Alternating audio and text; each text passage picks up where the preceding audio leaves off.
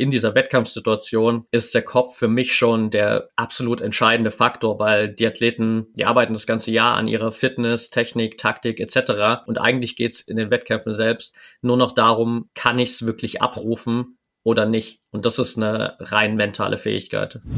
Ich glaube, um wirklich so langfristig auch Glück und Erfüllung zu finden, müssen wir uns einfach mit dem beschäftigen, was in unserem Kopf vor sich geht und auch mit dem beschäftigen, was wir vielleicht über die Jahre hinweg in unserem mentalen Keller, wenn wir es mal so nennen wollen, irgendwie hm. weggesperrt haben und, und einfach ignorieren. Unser Gehirn, sagen wir mal so, ist ein, eins der kraftvollsten Tools, das es überhaupt gibt auf diesem Planeten. Mhm. Und wir haben halt dann die Möglichkeit, dass es entweder gegen uns arbeitet oder für uns arbeitet.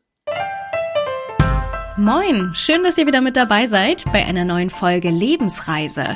Ich bin Julia Meyer, ich bin Journalistin, Sprecherin und Fotografin und am liebsten in der ganzen Welt unterwegs. Dabei begegne ich immer wieder spannenden Menschen mit inspirierenden Lebensgeschichten. Ich glaube ja nicht an Zufälle. Ich glaube, dass es einen Sinn hat, wenn zwei Lebensreisen sich kreuzen. Welchen, das werden wir hier gemeinsam rausfinden. In diesem Podcast nehme ich euch mit auf meine Reisen, auf eure Lebensreisen. Ich möchte mit meinen Interviews aufklären, inspirieren und neue Gedanken anstoßen. Also schnappt euch Rucksack und Reisepass und lasst uns zusammen Geschichten erzählen, die das Leben schreibt. Die Lebensreisen von mir und meinem heutigen Gast, die haben sich in diesem Sommer bei einem Event gekreuzt. Er hat allein optisch da schon sofort meine Aufmerksamkeit gehabt. Mit seiner Cap auf dem Kopf, Tattoos an den ganzen Armen verteilt und einem so herzlichen und offenen Lächeln im Gesicht, da konnte man gar nicht anders, als sofort ins Gespräch zu kommen. Soll jetzt keine Anmache sein, keine Sorge, seine Frau war auch dabei, aber alle beide, die strahlen so viel positive Energie aus. Da macht der Beruf, den mein Gast Patrick ausübt, absolut absolut Sinn.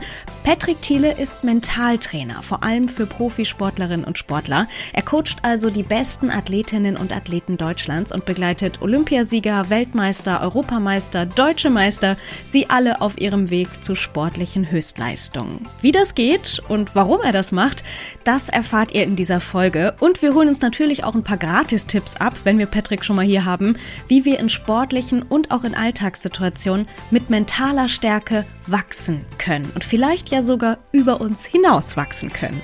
Viel Spaß mit der Lebensreise von Patrick Thiele. Ja, welcome back, muss ich ja sagen. So fängst du ja ganz gerne deine Videos oder auch deine Instagram Stories an. So, welcome. Ja, danke, dass ich dabei sein darf, Julia. Sehr, sehr gerne. Äh, unsere beiden Lebensreisen, die haben sich gekreuzt. Das kommt mir so lange hervor, ist es aber, glaube ich, gar nicht. Es war jetzt im Sommer, irgendwo in den Weinbergen in Baden-Württemberg, ganz romantisch. Da waren wir ähm, zusammen auf einem Event eingeladen. Du kamst da mit deiner Frau gerade aus Portugal oder Spanien? Spanien, Valencia. Ja. Aus Spanien, genau, da wohnt ihr auch immer mal wieder. Du arbeitest mit Menschen auf der ganzen Welt, kommst eigentlich aus Deutschland.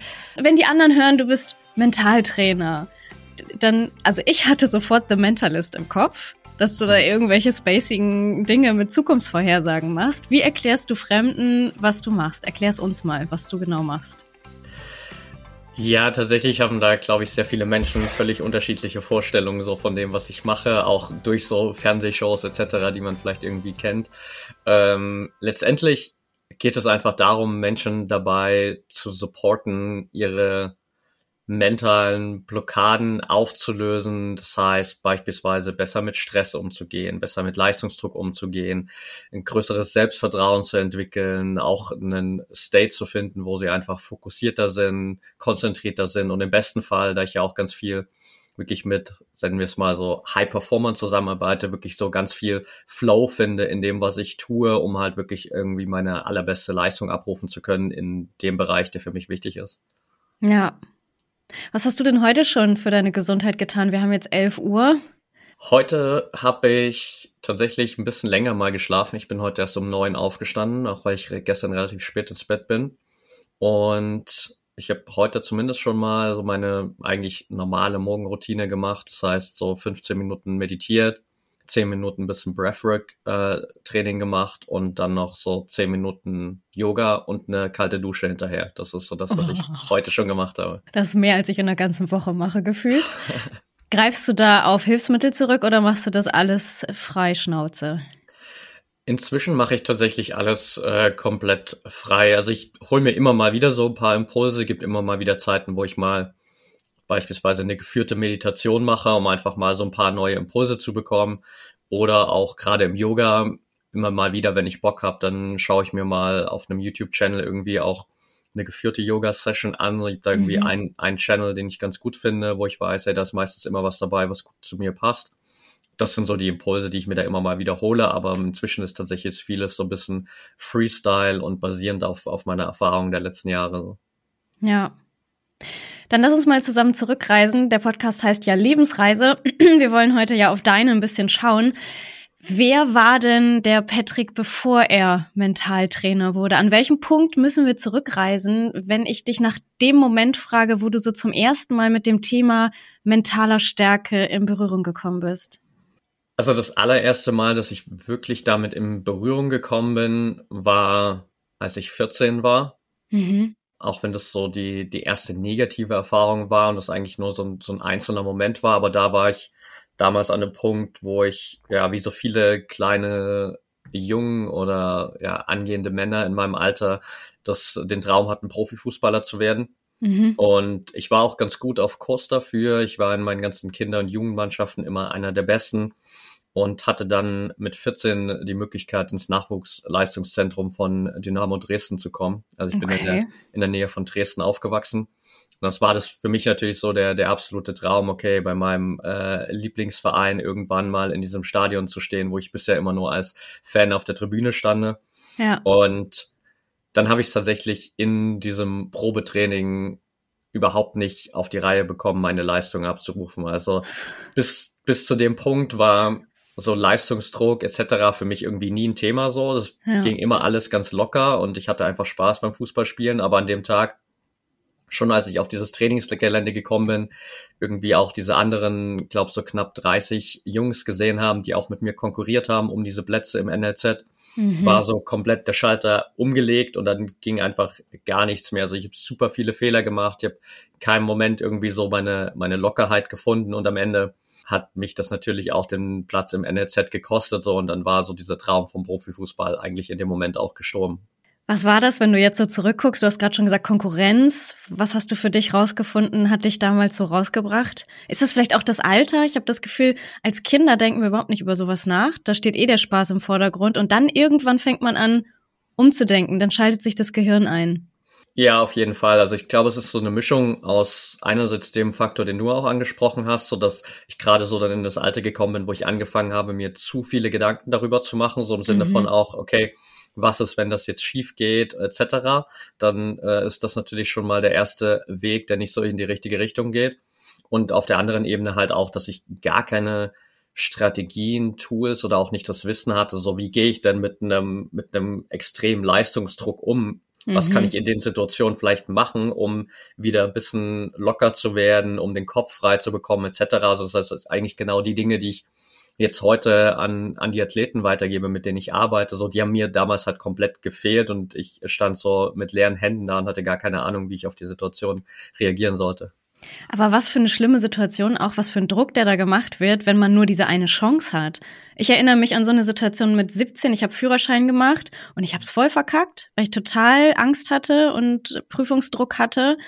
Und mein ähm, Trainer, wollte ich jetzt schon sagen, mein Fahrlehrer ist dann einfach mit mir nochmal gefahren und hat es nochmal drei Stunden später probiert und hat gesagt, komm mal runter irgendwie, ne? Also, dass man dann auch mit als 14-Jähriger dass die nicht drüber hinwegsehen, dass man vielleicht einfach dem Druck nicht gewachsen ist und sagt, hey komm, aber technisch funktioniert ja alles. Ja, das ist halt so ein bisschen natürlich auch die, die krasse Auslese im Profisport, so dass da halt schon so ja. in diesen ersten Momenten einfach entschieden wird, okay, kannst du dem Druck standhalten oder nicht, weil wenn du nicht mal dem Druck standhalten kannst, so ungefähr, dann wirst du wahrscheinlich langfristig dem Druck auch nicht standhalten können, wenn es irgendwie dann darum geht, wirklich Profi zu werden und vielleicht in der Bundesliga, Champions League oder wo auch immer jetzt im Fußball zu spielen. Und dann äh, hast du natürlich schon mal direkt äh, ein paar negative Credits gesammelt und äh, ja, kommst ja. tendenziell nicht auf die Liste. Heftig. Mit 14 jetzt so einen Sprung zum Profisport zu haben, das hat ja auch nicht jeder, ist ja nicht so alltäglich. Ich denke mal, viele waren mit 14 gut oder vielleicht auch die Besten in ihrem Verein und trotzdem nicht bei so einem Training, wie du es jetzt beschreibst. Ähm, wurdest du früher gepusht von deinen Eltern? Hattest du ein Vorbild oder was hat dich damals schon so zur Leistung getrieben? Also ich glaube, das größte Vorbild für mich war immer mein Dad der zwar selbst nicht Profifußballer war, aber der hat einfach schon immer einen unglaublich krassen sportlichen Drive so gehabt mhm. und äh, das habe ich von ihm einfach mitbekommen. Ich weiß gerade tatsächlich gar nicht mehr, ob die immer noch bei uns in der Garage hängen, aber früher hatte mein Dad immer in der Garage bei uns seine ganzen Medaillen an so eine Holzwand gepinnt, die er zu DDR-Zeiten damals äh, gewonnen hat bei verschiedensten Wettkämpfen, egal ob es irgendwie Laufwettkämpfe waren, Skilanglaufwettkämpfe, all solche Sachen, bei denen er irgendwie teilgenommen hat. Mhm. Und ich habe das relativ früh mitbekommen. Also ich habe dann relativ äh, früh mit so fünf, sechs Jahren äh, angefangen, Fußball zu spielen, bin in den Skiverein gegangen, war in, in der Laufgruppe und habe dann auch relativ jung schon irgendwie an den ersten Wettkämpfen teilgenommen, habe mich dann immer mehr so auf Fußball konzentriert, weil ich gemerkt habe, okay, das ist so die größte Passion. Mhm. Und natürlich gab es dann auch so damals ein paar, paar Vorbilder. Ich hatte auf jeden Fall auch so, wie glaube ich, so viele Jungs in dem Alter, mein ganzes Kinderzimmer voll gepinnt mit irgendwelchen Postern aus der Bravo Sport damals noch, mhm. äh, um irgendwie so natürlich auch das Ziel vor Augen zu haben, so wie, wie will ich gern mal sein oder wo will ich gern mal hin. Aber ich glaube, so der initiale Antrieb oder die initiale Motivation kommt auf jeden Fall von meinem Dad. Ja, mentales Training war wahrscheinlich auch so ein Begriff, der früher bei dir in deiner Kindheit nicht genutzt wurde. Also mir kommt der recht neu vor, in Anführungsstrichen, dass man sich darauf konzentriert. Wie hast du Motivation erfahren früher? Die gab es ja trotzdem, auch wenn wir das Ganze nicht irgendwie mentales Training genannt haben. Mhm.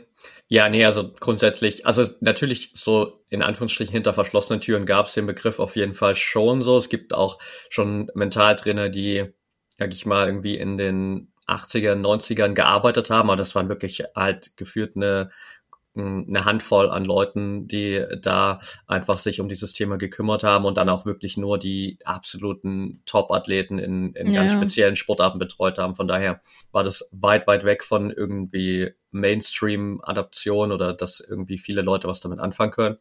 Und für mich war tatsächlich lange Zeit der Antrieb wirklich so diese Freude am Sport letztendlich so. Also ich habe mhm. gerade wirklich äh, in, den, in den ersten Jahren, ich habe einfach Fußball gespielt, weil ich es geliebt habe. So, ich bin jeden Tag von der Schule nach Hause gekommen, irgendwie kurz meine Hausaufgaben erledigt, habe meine Sachen geschnappt und bin auf den Bolzplatz gegangen mhm. und habe da gespielt, bis die Sonne untergegangen ist und äh, bin dann noch zweimal die Woche zum Training gegangen in meinem Fußballverein so und da musste mich keiner hintragen oder hinschleifen, so, sondern mhm. ich hatte immer Bock da drauf. Ich war immer einer, einer der ersten, der da war bei den Trainingseinheiten, weil ich es nicht erwarten konnte, dass es losging, so. Und klar, irgendwann, wenn man natürlich merkt, dass man ein gewisses Talent für, für gewisse Bereiche hat, dann kommt natürlich schon auch irgendwie so dieser Antrieb durch, durchs Gewinnen dazu, auf jeden Fall. Also mhm. ich habe halt dann gemerkt, nicht nur im Fußball, sondern auch in den, in den Laufwettkämpfen, okay, ich bin da einfach äh, ganz gut in bestimmten Bereichen und ich habe da die Möglichkeit halt auch zu gewinnen.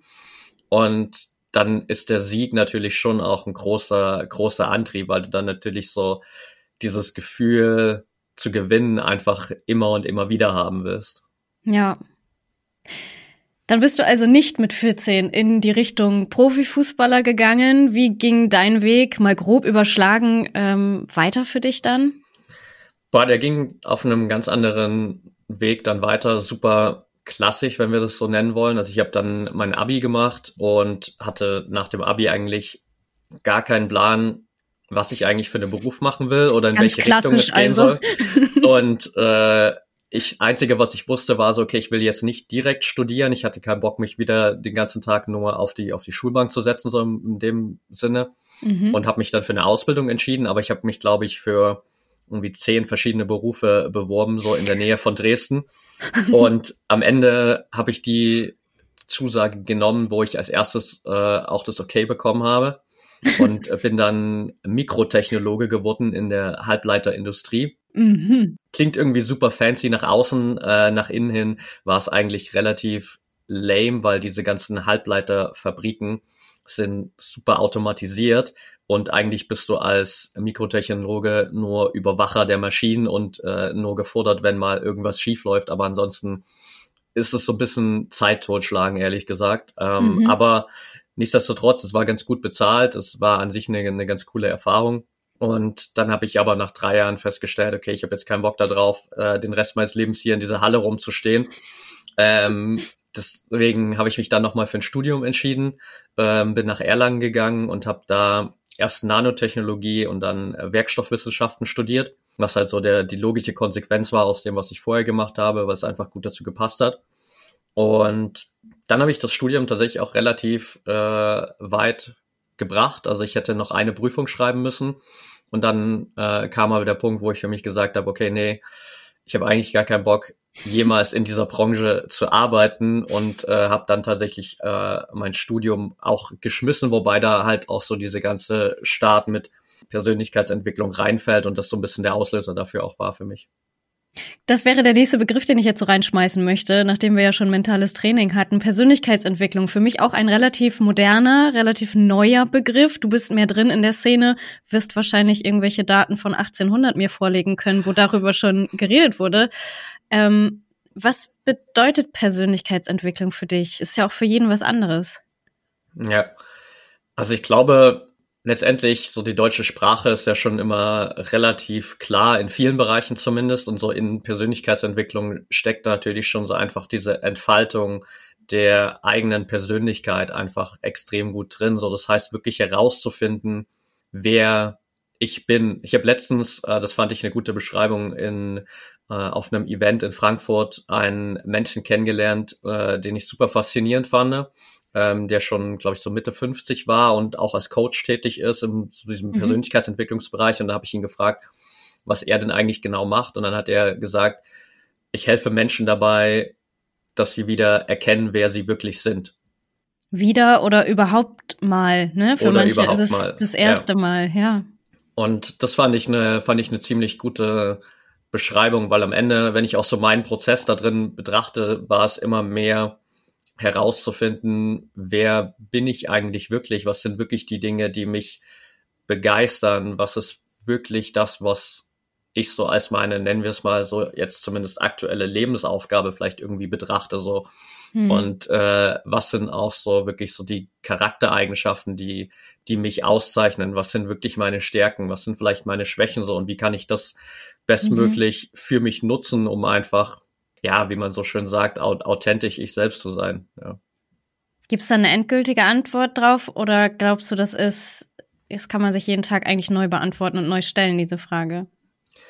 Also ich glaube, das ist ein ongoing Process, der, der nicht wirklich aufhört, so, wo es immer noch irgendwie eine neue Schicht zu entdecken gibt, wie so bei, bei so einer Zwiebel, wo man immer wieder ein Stück mehr von der Schale vielleicht abschält und ja. äh, immer mehr das Gefühl hat, man kommt an den Kern, aber ob man jemals wirklich an den Kern kommt, ich glaube, es gibt schon natürlich so irgendwie Gurus in, in Indien oder in anderen Bereichen der Welt, ähm, die halt ihr ganzes Leben wirklich damit verbracht haben, die vielleicht da schon den Kern gefunden haben, auch dessen so, mhm. wer, wer wir vielleicht auch sind als Menschen, I don't know. Aber ich glaube, für die meisten ist es einfach ein ongoing Process, wo wir, wo wir drin sind für den Rest unseres Lebens.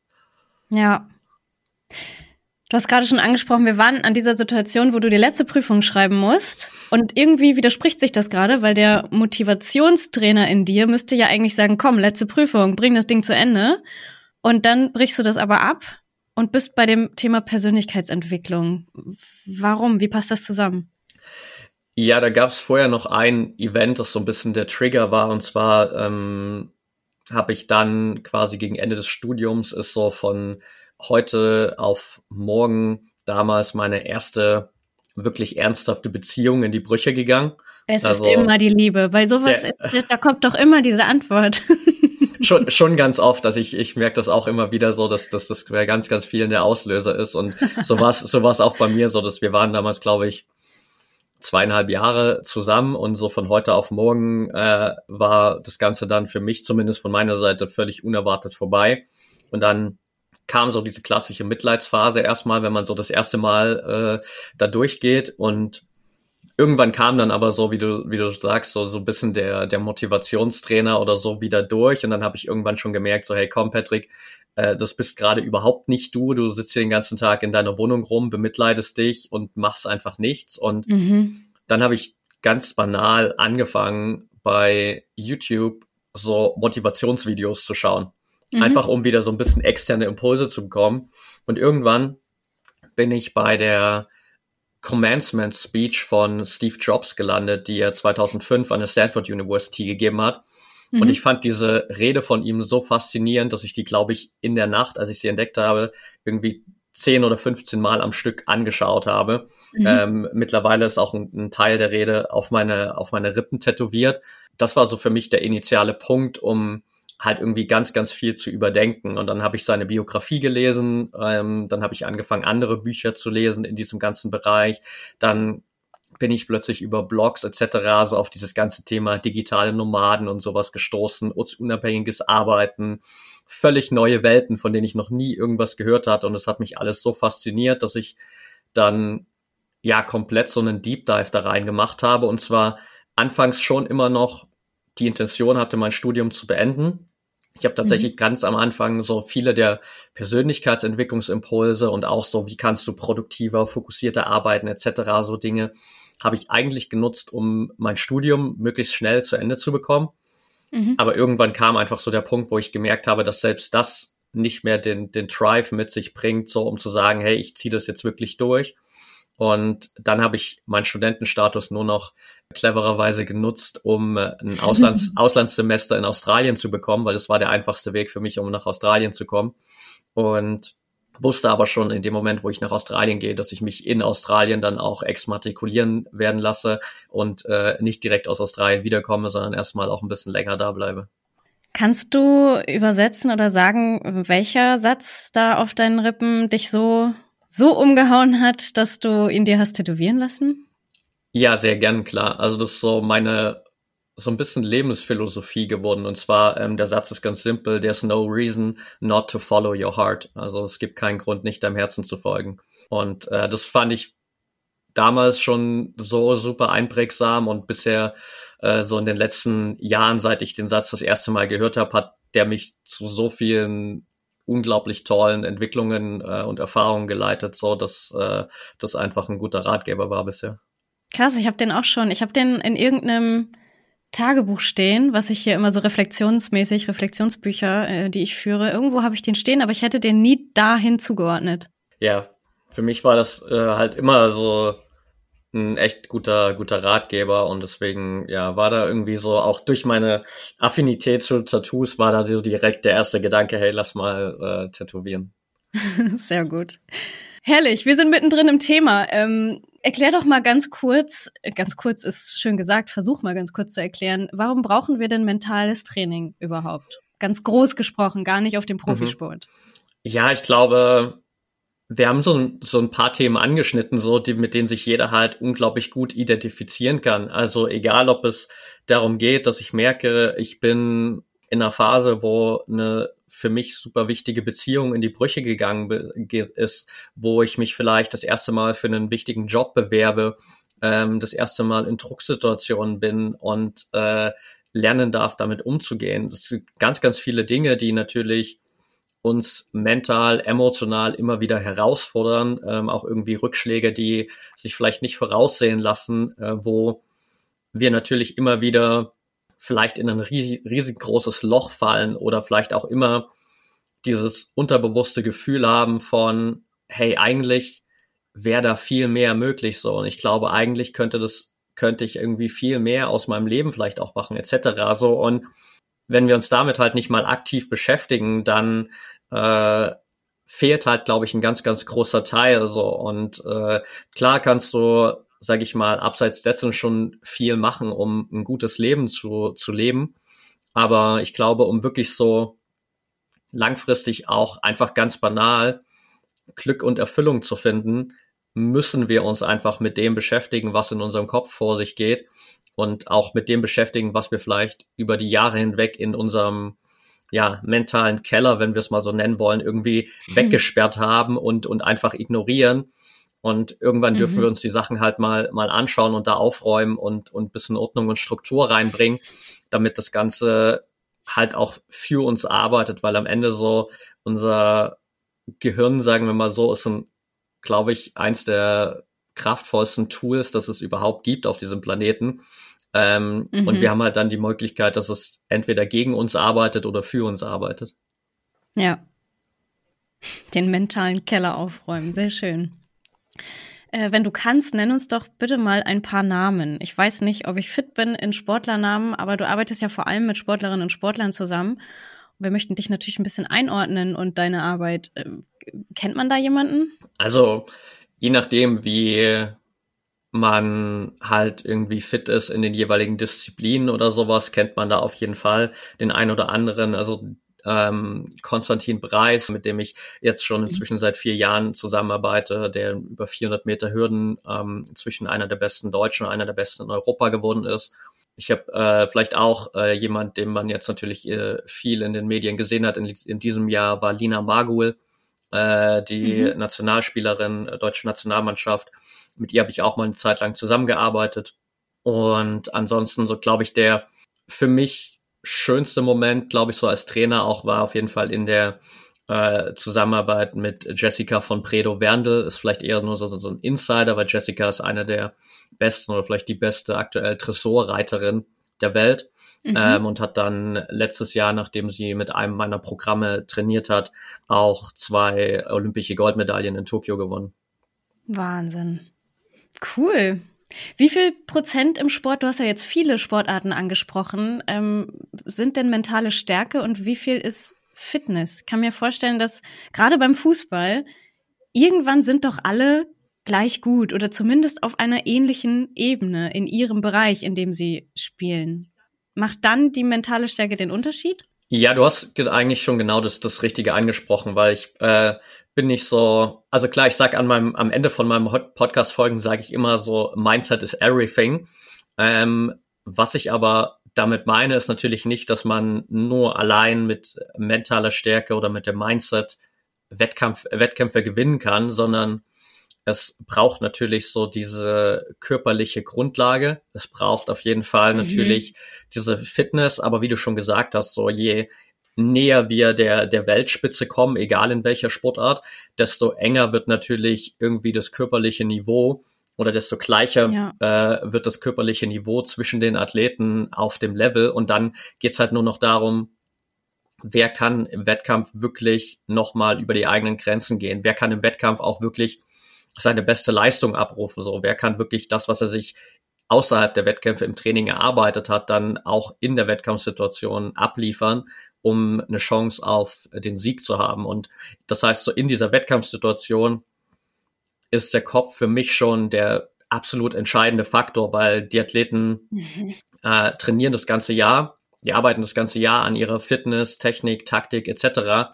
Und eigentlich geht's im Spiel selbst, in den Wettkämpfen selbst, nur noch darum, kann ich es wirklich abrufen oder nicht. Und das ist eine rein mentale Fähigkeit. Ich glaube, das kennen wir alle allein aus so Prüfungssituationen, ne? Also ich konnte ja damals Auto fahren in meiner Fahrprüfung. Mir war das ja alles technisch bewusst.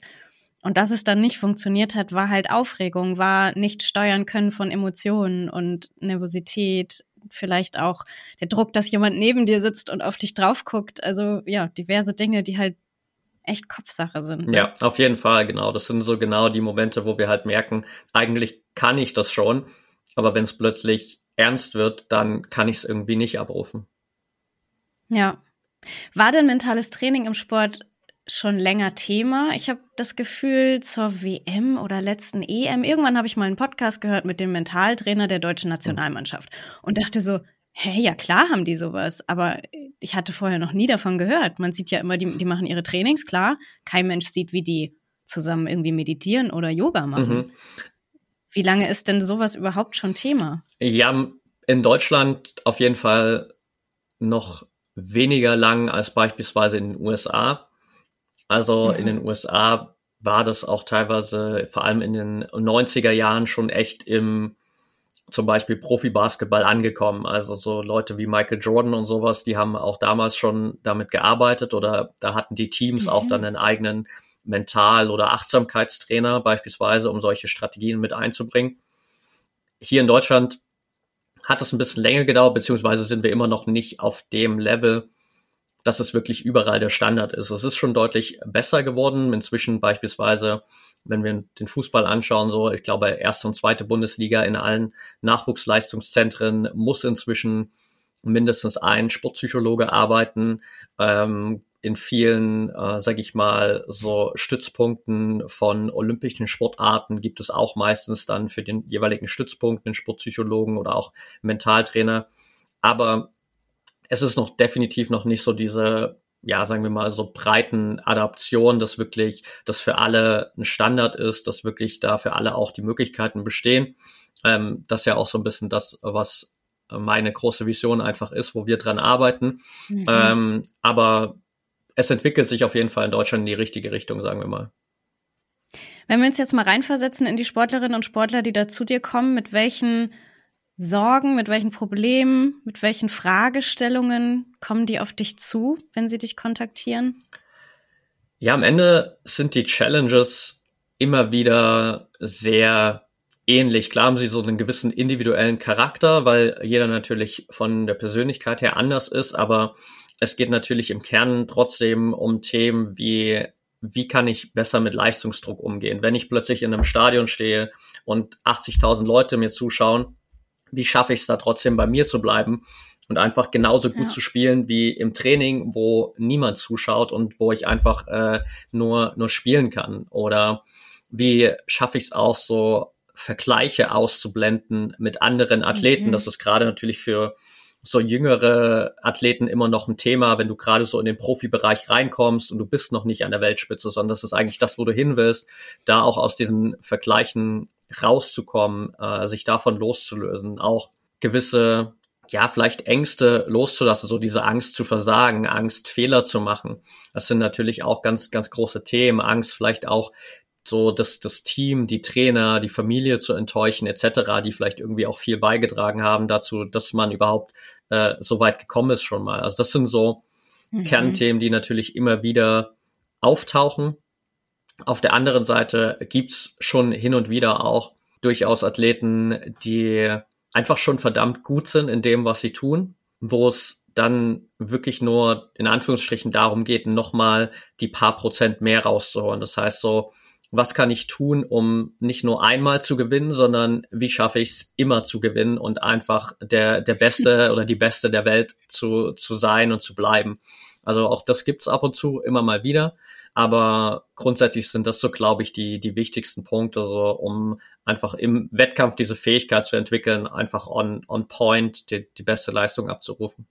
Hm. Nicht nur im Wettkampf, ich stelle mir gerade vor, ähm, da werden wir nachher noch mal ein bisschen näher drauf eingehen. Aber das sind ja Themen, die auch im normalen Leben für uns Normalsterbliche, die jetzt hier nicht Leistungssport betreiben auf höchstem Profi-Level, das sind ja alles Themen, die mich auch betreffen. Ausblenden, mich zu vergleichen, vielleicht schüchtern sein und in einer richtig äh, harten Situation mal performen zu müssen. Absolut. Also da, da sind natürlich ganz, ganz viele Parallelen da, die ich am Anfang gar nicht so für mich so krass gesehen habe, als ich angefangen habe, mhm. aber inzwischen immer mehr sehe und immer mehr sehe, ah, da kann man so viel machen.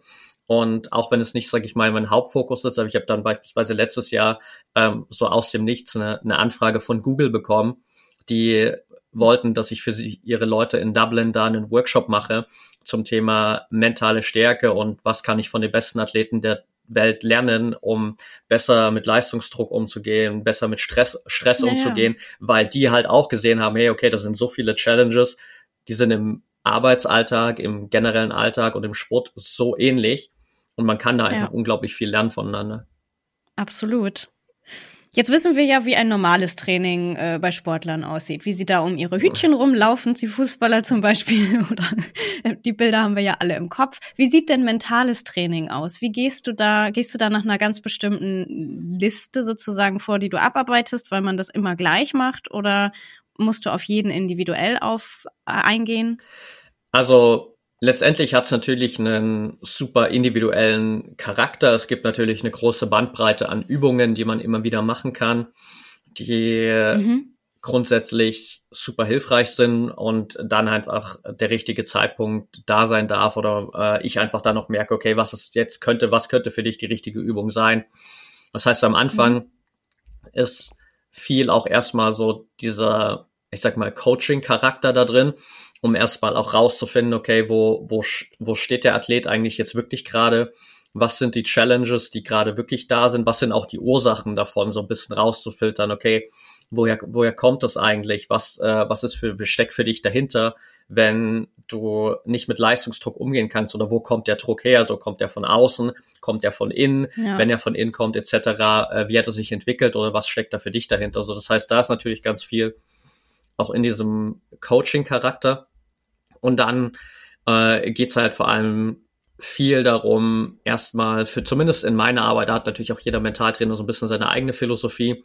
Für mich geht es viel darum, mit einem Kernthema zu arbeiten und bei mir ist das Kernthema vor allem Achtsamkeit, weil ich mhm. über die Zeit für mich einfach gelernt habe, auch so im Feedback mit den Athleten, dass Achtsamkeit eigentlich eine der wertvollsten Eigenschaften ist für Höchstleistungen in allen Bereichen, weil wenn wir Medit oder Achtsamkeit mal von so Meditation und sowas loslösen, was die meisten vielleicht damit verbinden oder auch einen gewissen mhm. irgendwie spirituellen Charakter etc., dann ist Achtsamkeit ja im Kern einfach nur die Fähigkeit, völlig präsent zu sein im jetzigen Moment, sich komplett auf das zu konzentrieren, was jetzt für mich wirklich wichtig ist, ohne Ablenkung zu haben und dementsprechend so meine ganze Energie, meine ganze Kraft, meinen ganzen Fokus auf diesen einen Moment zu lenken. Und das ist gerade jetzt für zum Beispiel natürlich Spitzensportler eine super wertvolle Fähigkeit, weil äh, ich will natürlich in so einer Wettkampfsituation nicht äh, mit meinen Gedanken in der Vergangenheit hängen und darüber nachdenken, boah, bin ich jetzt wirklich gut vorbereitet? Äh, was ist, wenn ich wieder irgendwie einen Fehler mache wie beim letzten Mal? Ich will auch nicht in die Zukunft schon denken und mir irgendwie dann irgendwelche Szenarien ausdenken von wegen, was ist, mhm. wenn das jetzt schief geht, was ist, wenn ich einen Fehler mache. Das heißt, das sind alles mhm. so Dinge, die will ich natürlich nicht haben. Und wenn ich gelernt habe, achtsam zu sein, ist das natürlich ein krasser Benefit. Und von daher äh, arbeiten wir am Anfang halt tatsächlich viel mit so Achtsamkeitsübungen, die viel so, ja, sag mal, so ein bisschen Meditationscharakter auch haben äh, um einfach so diese Fähigkeit von Achtsamkeit aufzubauen. Und wir bringen das dann immer mehr auch in diesen Trainingsalltag. Also ich mache das ganz gerne immer so über letztendlich so vier Stationen. Das heißt so vom, vom, vom Wohnzimmer in, in die Wettkampfsituation, weil im Wohnzimmer, glaube ich, fängt mentales Training immer erstmal an, weil da hast du eine komplett ungestörte äh, Umgebung, du bist nur für dich allein, es gibt keine Ablenkungen, du hast dein Safe Space. Und wenn du mhm. es erstmal lernst, so in dieser Umgebung achtsam und fokussiert zu sein zum Beispiel, dann ist das natürlich ein guter Anfang. Aber dann musst du natürlich den nächsten Step gehen und nimmst das im besten Fall mal mit in den Alltag und versuchst in deinem ganz mhm. normalen Alltag mal wirklich präsent und achtsam zu sein bei ganz banalen Eigenschaften wie beim Essen, beim Zähneputzen, beim Autofahren, I don't know. Mhm dann versuchst du das Ganze mit ins Training zu nehmen, was natürlich schon anspruchsvoller ist, weil da kommt dann die körperliche Belastung dazu ähm, die natürlich mhm. das Ganze nochmal schwieriger macht. Und wenn du es da gemeistert hast, so auf dieser Trittebene, dann kannst du es mit in den Wettkampf nehmen und dann wird es auch da immer besser funktionieren, weil du halt diese Vorbereitung schon hast und quasi dann auch im Wettkampf mit den zusätzlichen Herausforderungen, sei es Publikum, äh, andere Athleten um dich herum, natürlich viel, viel besser umgehen kannst. Wahnsinn. Ja, ich scheitere sehr, sehr häufig schon beim achtsamen Essen, was ich heute auch wieder vom Laptop getan habe. Äh, ja, eine Herausforderung fürs Leben. ja, aber ich glaube, das ist ja am Ende auch das, äh, das äh, Coole dabei. So, dass wir haben ja vorhin auch gesagt, so dass diese persönliche Entwicklung natürlich nie aufhört. Und ja. ich glaube, auch da an der Stelle natürlich es immer super wertvoll ist, auch zu wissen, was ist so das Level, das ich an Achtsamkeit vielleicht für mich auch brauche, um meine Ziele gerade zu erreichen. Auch da wieder darf ich natürlich so ein bisschen aus diesen, aus den Vergleichen auch aussteigen einfach schauen, so, was ist eigentlich für mich so das, das Wichtigste und vor allem auch, glaube ich, so in diesem ganzen Prozess super wichtig, weil ich bin ein Riesenfreund von so Leichtigkeit auch, Leichtigkeit und Einfachheit. Ähm, auch ja. da immer zu schauen, an welchen Stellen kann ich mir es vielleicht auch mal erlauben, ein bisschen aus dieser stringenten Trainingssituation auszusteigen. Äh, so, das heißt, ich habe auch gesagt, ich habe meine klare Morgenroutine und ich habe versuche auch immer wieder wirklich manchmal beispielsweise so äh, super bewusst zu essen, aber ich habe genauso auch meine Tage, wo ich mir einfach denke, so ich habe gerade einfach jetzt Bock, Netflix zu schauen, während ich Mittag esse, weil ich sonst irgendwie keine Zeit dafür habe. So. Und dann ist es auch vollkommen okay. Mhm. Und dann gibt es mal wieder Tage, wo ich das halt nicht mache und dann ist es auch okay.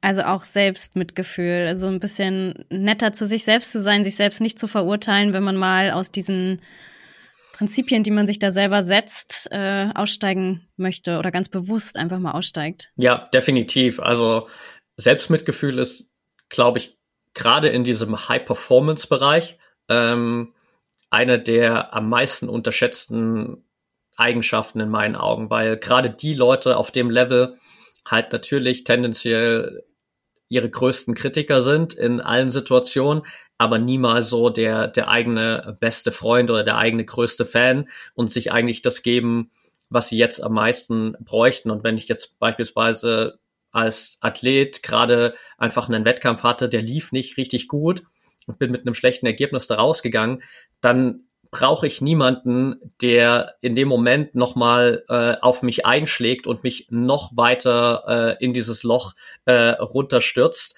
mhm. sondern ich bräuchte eigentlich jemanden, der mir die Hand gibt und sagt, hey, come on, weiter geht's, äh, wir können daraus lernen, du kannst daraus besser werden, du kannst äh, dich weiterentwickeln und beim nächsten Wettkampf hast du die, die Chance, wieder bei Null zu starten und es besser zu machen. So, das sind die Leute, die wir, die wir brauchen.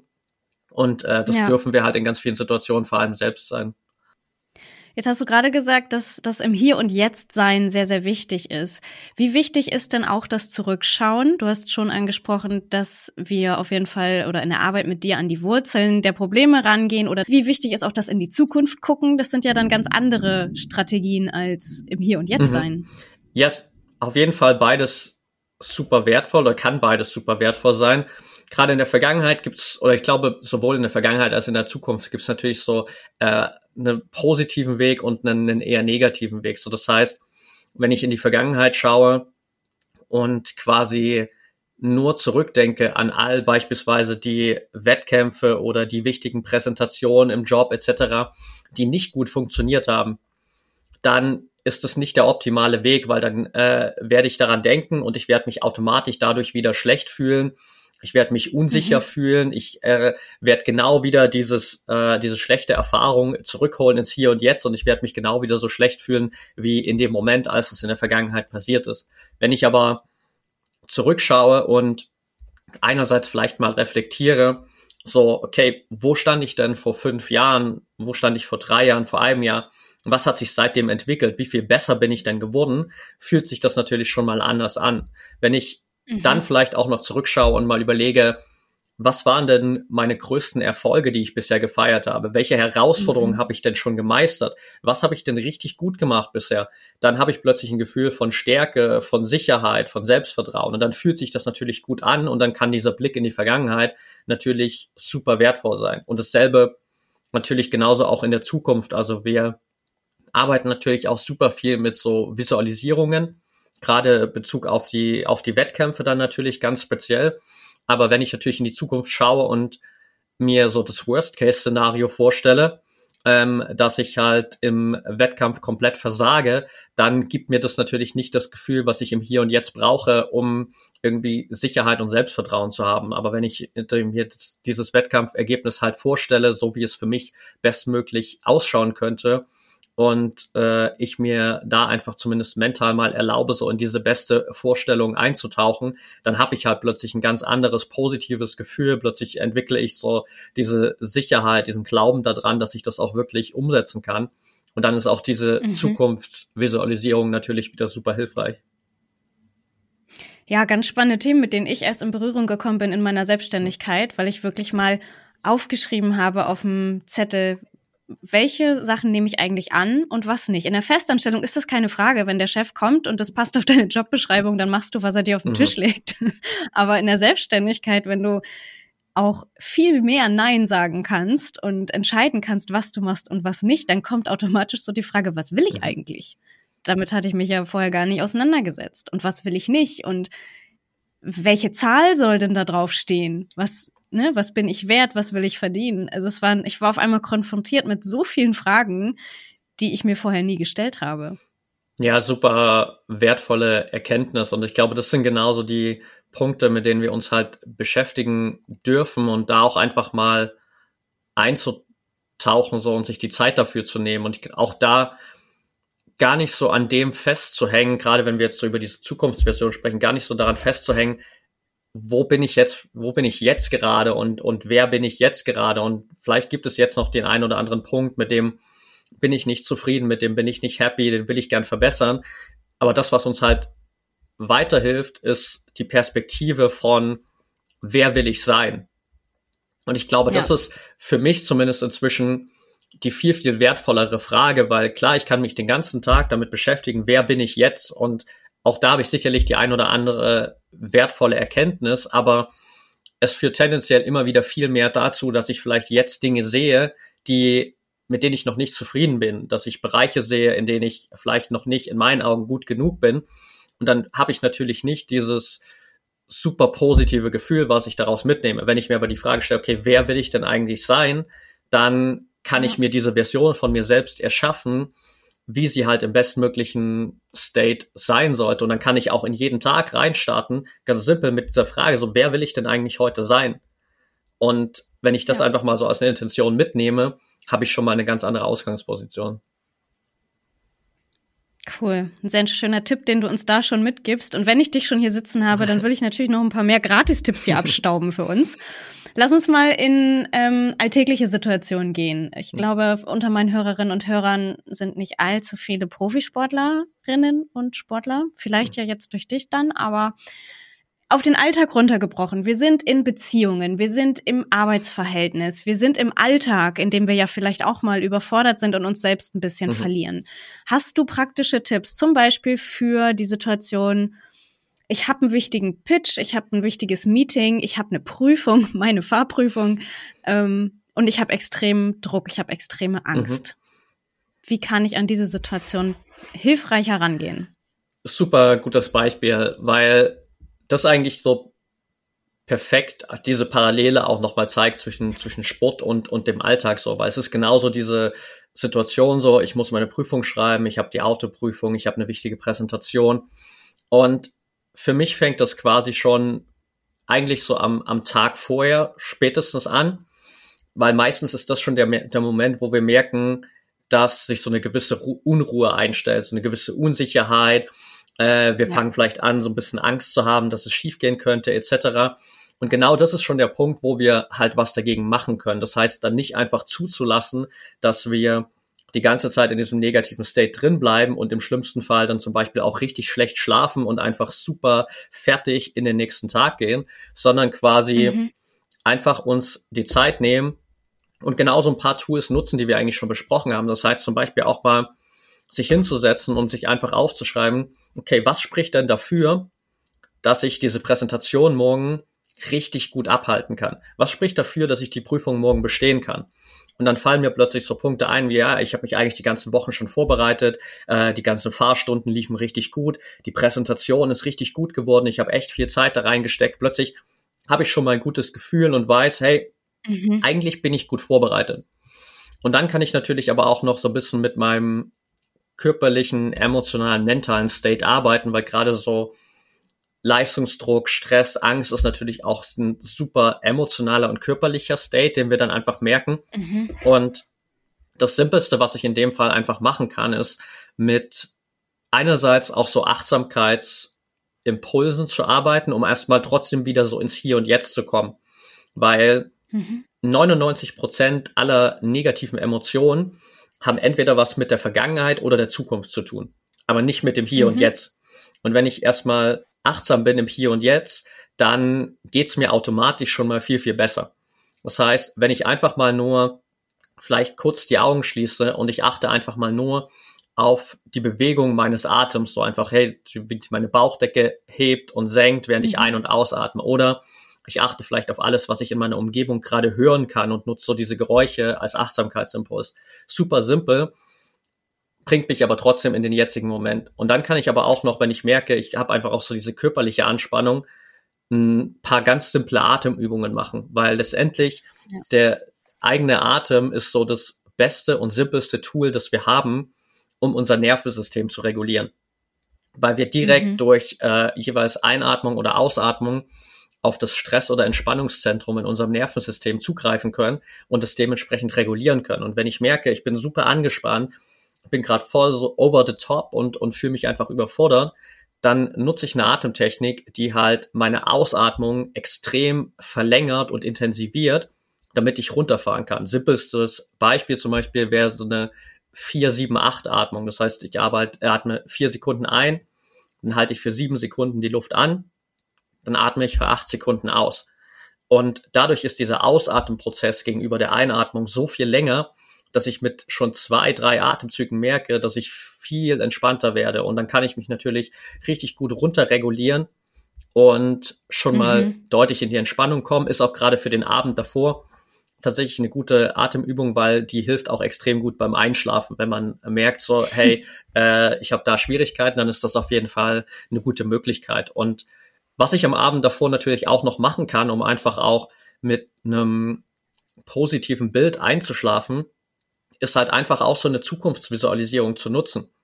Das heißt, einfach mal die Augen mhm. zu schließen und mir vorzustellen, wie ich diese Präsentation am nächsten Tag einfach richtig souverän abhalte. Wie meine Kollegen am Ende irgendwie vielleicht kurz applaudieren oder mein Chef zu mir kommt und sagt, hey, geiler Job, richtig gut gemacht.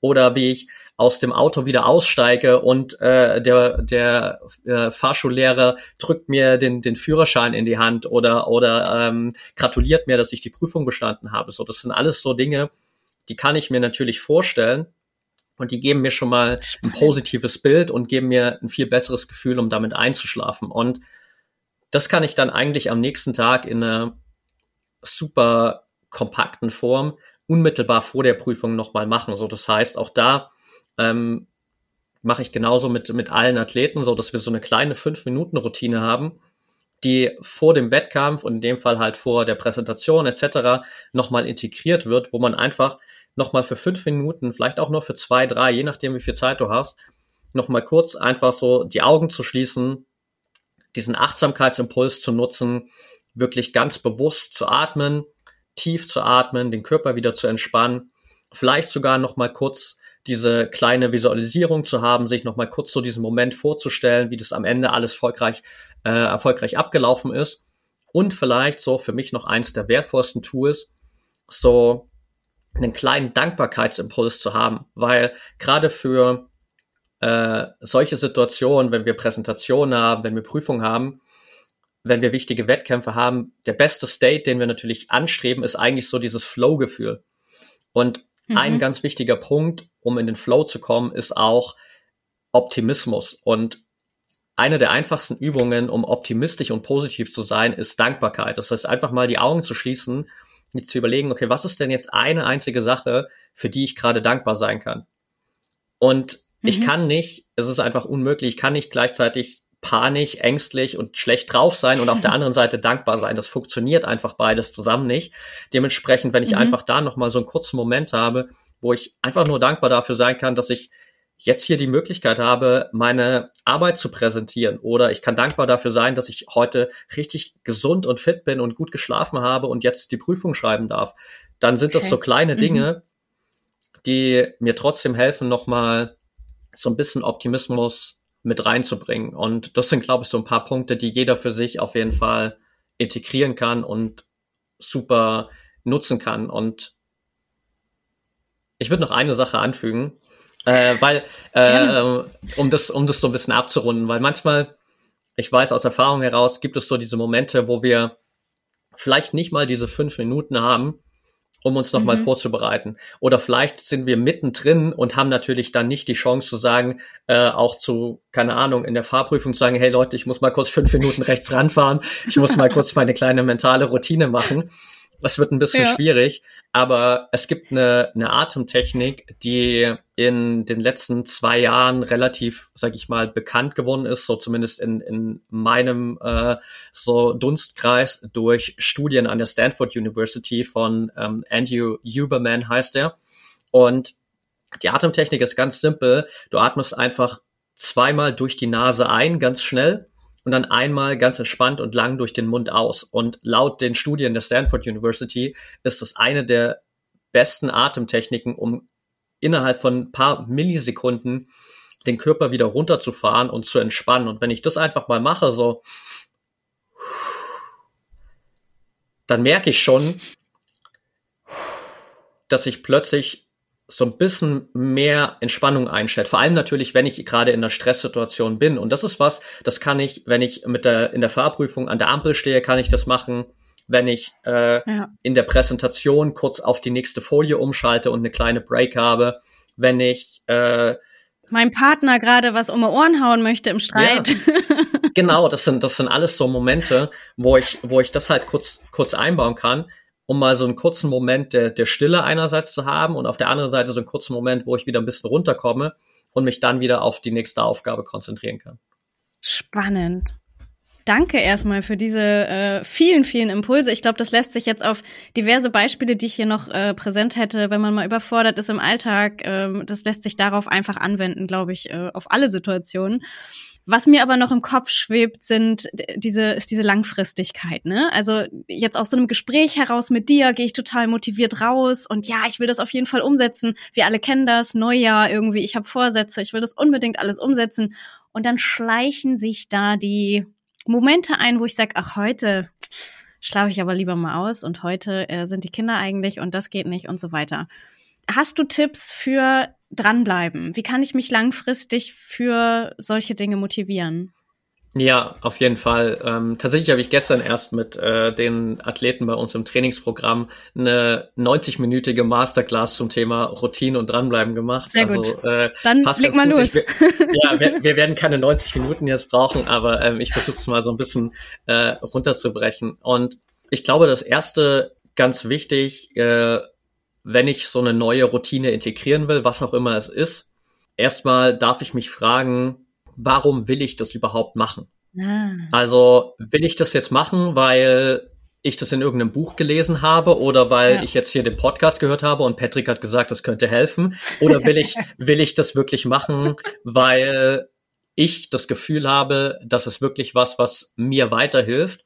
Und wenn ich mir dann die Frage stelle, okay, warum will ich das machen, kann ich mir auch die Frage stellen, was könnte sich denn Positives daraus entwickeln? So, was wäre denn das beste hm. Szenario, was sich daraus entwickeln könnte, wenn ich diese Routine jeden Tag integriere?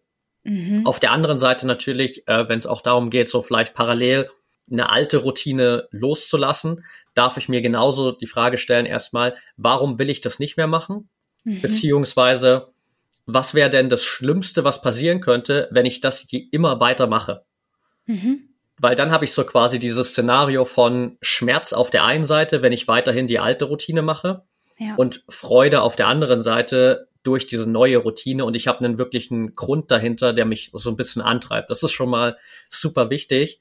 Und danach bin ich immer inzwischen ein Riesenfreund von so Micro-Habits, also von ganz, ganz kleinen Routinen, weil das, was die meisten Menschen ja auch immer machen, gerade mit so Neujahrsvorsätzen etc., ist so alles auf einmal über den Haufen zu werfen und zu sagen, so ab morgen mache ich alles anders. Mhm. Ab morgen mache ich 90 Minuten Morgenroutine und mittags lese ich noch mal eine halbe Stunde und abends äh, mache ich noch mal irgendwie 90 Minuten Abendroutine. Mhm. Und das ist natürlich viel zu viel. So, da, da kommen wir schon nach wahrscheinlich dem ersten Tag, sind wir komplett überfordert, und können uns gar nicht vorstellen, dass wir das jetzt für den Rest unserer Tage machen sollen oder zumindest mhm. mal irgendwie für die nächsten Wochen und Monate. Und das heißt, für den Anfang darf ich mir irgendwie erstmal so in meinen Augen maximal drei Routinen aussuchen, die ich jetzt aufbauen will. Und diese drei Routinen kann ich vielleicht im besten Fall auch noch runterbrechen auf so das kleinste Minimum. Das heißt, mhm. wenn ich jetzt vielleicht hier rausgehe und sage, hey, ich würde gern jeden Tag 15 Minuten meditieren. Ich habe aber noch nie meditiert vielleicht in meinem Leben oder immer mal wieder so sporadisch und habe aber keine Routine da drin. Dann macht es viel mehr Sinn, vielleicht morgen erstmal mit fünf Minuten zu starten. Ja. Vielleicht sogar auch nur mit zwei Minuten zu starten, je nachdem, wie äh, weit ich da schon vielleicht auch irgendwie vertraut bin mit dem Prozess. Aber halt zu sagen, okay, ich fange erstmal klein an morgen fünf Minuten. Und dann versuche ich einfach mal diese fünf Minuten durchzuziehen für die nächsten zwei, drei Wochen. Und dann kann ich es steigern auf sieben Minuten, auf zehn Minuten, auf 15 Minuten und komme dahin, dass es für mich ein einfacher Prozess wird. Und das ist ein geiles Learning auch. Das habe ich tatsächlich von einem äh, Personal Trainer hier in Berlin äh, vor ein paar Jahren mal aufgeschnappt, so ein bisschen, weil er äh, mir erzählt hat, dass er mit Menschen, die quasi noch gar nicht trainiert haben und die zu ihm kommen und sagen ja. so, hey, ich will jetzt wirklich diese Routine aufbauen. Mit denen fängt er an, dass er die Leute ins Fitnessstudio schickt und die müssen in den ersten Wochen einfach nur ins Fitnessstudio gehen und für fünf Minuten da bleiben. Und jetzt würde, jetzt würde natürlich jeder sagen, das macht, macht überhaupt keinen Sinn, weil was willst du denn fünf Minuten lang im Fitnessstudio machen? So, da kannst du eine halbe Übung machen und dann gehst du wieder nach Hause.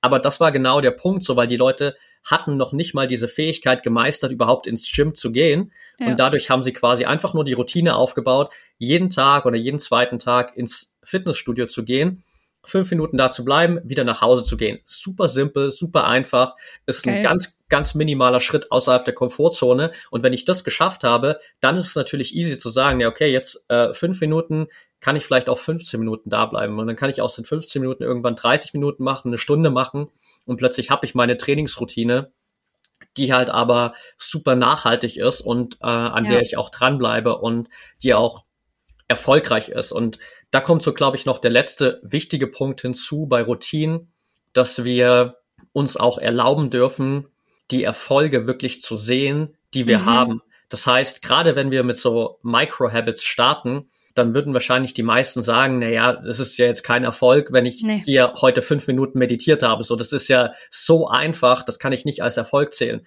Aber das ist genau der Punkt. Wenn wir es halt nicht als Erfolg wahrnehmen, dann hat es halt überhaupt keine Bedeutung. So, warum soll ich irgendwas weitermachen, was ja. keine Bedeutung hat?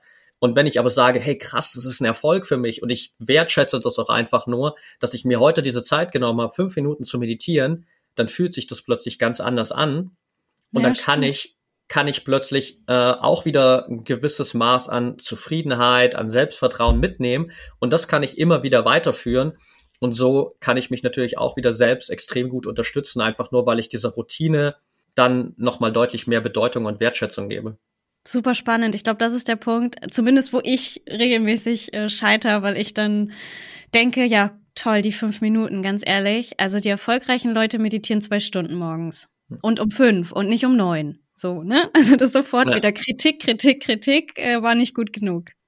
Absolut. Ja. Und ich meine, auch da so dürfen wir natürlich auch wieder aus diesen, aus diesen Vergleichen einfach rausgehen, so auch wenn äh, sich der ein oder andere denkt, hey, okay, ich habe jetzt das und das erzählt, was ich jeden Tag morgens mache, bedeutet natürlich nicht, dass äh, jeder Zuhörer das hier auch machen muss. Und am Ende der simpelste Leitsatz, den jeder für sich mitnehmen kann, so auch was Routinen angeht, auch zu dem, was du gerade angesprochen hast, ist so, eins ist größer als null. Simple Mathematik. Eins ist größer als null. Selbst wenn du nur eine Minute meditiert hast, ist es immer noch besser, als wenn du nichts gemacht hast. Selbst wenn du nur eine Minute eine Atemübung gemacht hast heute, ist es besser, als wenn du nichts gemacht hast. So, und das gibt mir plötzlich eine ganz andere Perspektive. Voll gut. Man merkt so richtig den Elan, wie du dahinter bist. Ich finde es so schön zu sehen, dass du halt wirklich echt für dich das gefunden hast, ähm, wo du wirklich hingehörst. Mega, mega cool. Ja, es fühlt sich auf jeden Fall extrem gut an und auch das ist natürlich ein, ein, Prozess für mich gewesen, so wo ich auch super viel für mich lernen durfte, so da, mhm. da rein, da reinzukommen und natürlich auch für mich so dieses Vertrauen als, als Trainer auch zu gewinnen. So, auch das ist so genau derselbe Prozess, den wir vorhin geschrieben haben. So als ich vor vier Jahren gestartet bin damit, hatte ich natürlich auch super viele Selbstzweifel und dachte mir, hey, bin ich überhaupt gut genug? Wer ja. bin ich denn jetzt eigentlich, dass ich hier irgendwelchen Olympiathleten erklären soll, wie sie Goldmedaillen gewinnen können? Ich war selbst nicht mal annähernd bei Olympia bisher so. Ja, ja. Und das sind alles so Dinge, die ich natürlich auch überwinden durfte ähm, und wo ich, wo ich reinwachsen durfte. Aber das ist halt am Ende auch genau der Prozess, den wir immer durchlaufen. Mega. Wir kommen zum Ende, keine Sorge, du, du wirst hier heute nochmal entlassen. Äh, es ist nur so super spannend, mit dir zu reden. Und ich, mich würde interessieren, auch wenn du so viel im Hier und Jetzt lebst, ob du mal drüber nachdenkst, was passiert wäre, wenn der 14-jährige Patrick abgeliefert hätte und den Weg Richtung Profifußballer gegangen wäre. Inzwischen immer weniger oder eigentlich gar nicht mehr, aber natürlich lange Zeit, gerade als ich angefangen habe, wirklich auch als Mentaltrainer auch zu arbeiten, hatte ich schon ganz oft diesen Gedanken, so was wäre gewesen, wenn ich all das auch damals schon gewusst hätte. Mhm. Da war gerade so dieser ganze Prozess für mich super wertvoll, das einfach loszulassen und einfach zu erkennen, so, dass alles genau richtig ist, so wie es ist, dass alles genau so passieren musste, damit ich jetzt einfach hier stehe und das, das tue, was ich tue. Ja. Und dass ich vor allem auch eine viel, viel größere Möglichkeit habe, wirklich was zu verändern, weil ich meine, ich habe jetzt das Privileg, irgendwie mit so vielen Athleten aus so vielen Sportarten zusammenarbeiten zu dürfen und denen so viel mitgeben zu dürfen, mit so vielen jungen Athleten auch äh, mhm. arbeiten zu dürfen, die vielleicht genau in der Situation sind, wie ich damals mit 14 und denen ich jetzt dabei helfen kann, eben nicht diese Fehler machen zu müssen oder nicht diese negativen Erfahrungen machen zu müssen. Und das fühlt sich für mich einfach unglaublich erfüllend an und deswegen äh, ist es alles gut so, wie es gekommen ist. Sehr schön. Und dann schauen wir nochmal in die Zukunft. Wir haben gerade in die Vergangenheit geguckt, jetzt in die Zukunft. Aber es ist immer meine letzte Frage hier im Podcast. Da kann ich jetzt äh, bei dir leider keine Ausnahme machen. Wo soll denn deine Lebensreise noch hingehen? Gibt es da Dinge, die du für dich schon visualisiert hast? Ja, es gibt definitiv natürlich ein paar Dinge, die ich für mich in der Zukunft auf jeden Fall sehe. Das eine so auf persönlicher Ebene, ich bin jetzt in, in einem Alter auch mit meiner Frau, wo wir langsam so ein bisschen in, das, in die Phase kommen, uns über Nachwuchsgedanken zu machen, so. Und ich will unbedingt Kinder haben. Wir wollen beide unbedingt Kinder haben, so. Das ist auf jeden Fall was, was in den nächsten Jahren irgendwie unsere Lebensreise sicherlich prägen wird. Ähm, parallel dazu auch so unseren, ich sag mal so digitalen Nomaden-Lifestyle ein bisschen auszubauen im Sinne dessen, dass wir halt anfangen, wirklich in verschiedenen Ländern, an verschiedenen Orten, wo wir uns wirklich wohlfühlen, dann auch so ein bisschen festere Standorte zu haben, wo wir wissen, okay, wir kommen da zurück und wir haben da eine Wohnung für uns in Mexiko und wir haben da eine Wohnung vielleicht hier in Berlin und wir haben noch eine, I don't know, irgendwo in Asien oder sowas, mhm. um einfach so eine gewisse Flexibilität auch zu haben und trotzdem so unser Zuhause zu haben, glaube ich auch mhm. super wichtig. Auf Unternehmensebene habe ich immer von Anfang an irgendwie diese Vision im Kopf gehabt. So mein Ziel ist es, das größte mentale Trainingszentrum im Sport in Europa aufzubauen. Da haben wir auf jeden Fall noch eine ganze Menge zu tun und vielleicht äh, ist das irgendwas, was sich auch in Zukunft mal manifestiert, tatsächlich in so einem physischen Trainingscenter, wo die Athleten dann auch hinkommen mhm. können. Und dann gibt es da Ansprechpartner aus den verschiedensten Bereichen für mentales Wachstum, wenn wir es so nennen wollen. Also das ist auf jeden Fall auch was, was ich sehe und glaube, der letzte Punkt auf jeden Fall, ähm, ich bin einfach mir durch die ganzen Reisen auch äh, extrem bewusst geworden, wie verdammt privilegiert mein Leben ist. Ja. Und äh, deswegen auch einfach sehr bestrebt, äh, ganz, ganz viel davon zurückzugeben. Nicht nur dadurch, dass wir jetzt zum Beispiel mit unserem Unternehmen auch alle U18-Athleten komplett kostenfrei betreuen, sondern auch langfristig über Hilfsorganisationen, ähm, die wir supporten oder vielleicht auch sogar meine, meine eigene oder unsere eigene Hilfsorganisation, die wir aufbauen, um da einfach was zurückzugeben. In welcher Form das dann auch immer genau sein wird, das darf sich noch entwickeln. Mhm. Aber ich glaube, das ist so das, was ich auf jeden Fall für meine Zukunft schon mal sehe. Cool. Ich werde deine Lebensreise auf jeden Fall weiterhin streng beobachten beim Instagram und überall anders. Vielleicht laufen wir uns ja auch noch mal über den Weg. Das würde mich sehr, sehr, sehr freuen. In wärmeren Gefilden bitte, nicht yes. äh, in Berlin im Winter. Wenn die Hörerinnen und Hörer mehr über dich erfahren möchten, noch mehr als sie jetzt eh schon erfahren haben, wo kann man dich finden? Also, ich glaube, die zwei besten Kanäle sind entweder LinkedIn, da einfach Patrick Thiele oder Instagram at Patrick Thiele unterstrich. Das sind auch die zwei Kanäle, auf denen ich eigentlich am aktivsten bin. Genau, und mehr Infos gibt es natürlich in deinem Podcast, den werde ich nochmal in den Shownotes verlinken. Da geht es dann in die Themen, die wir hier angeschnitten haben, nochmal richtig äh, tief rein. Echt tolle Sachen, die ich da auch für mich mitnehme. Richtig cool. Vielen Dank, dass wir unsere Gespräche aus den Weinbergen am Frühstückstisch hier nochmal fortsetzen durften. Danke, dass du da warst. Sehr gern, Julia. Danke, dass ich dabei sein durfte.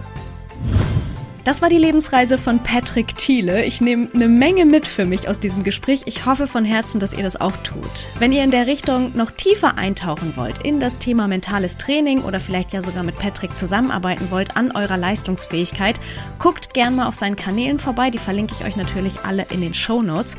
Und wenn ihr dann eh gerade auf dem Podcast-Portal eures Vertrauens unterwegs seid, könnt ihr auch mich gerne mental unterstützen, indem ihr mir eine super Bewertung für den Podcast dalasst und ihn natürlich an all eure Freunde und Verwandten weiterempfehlt.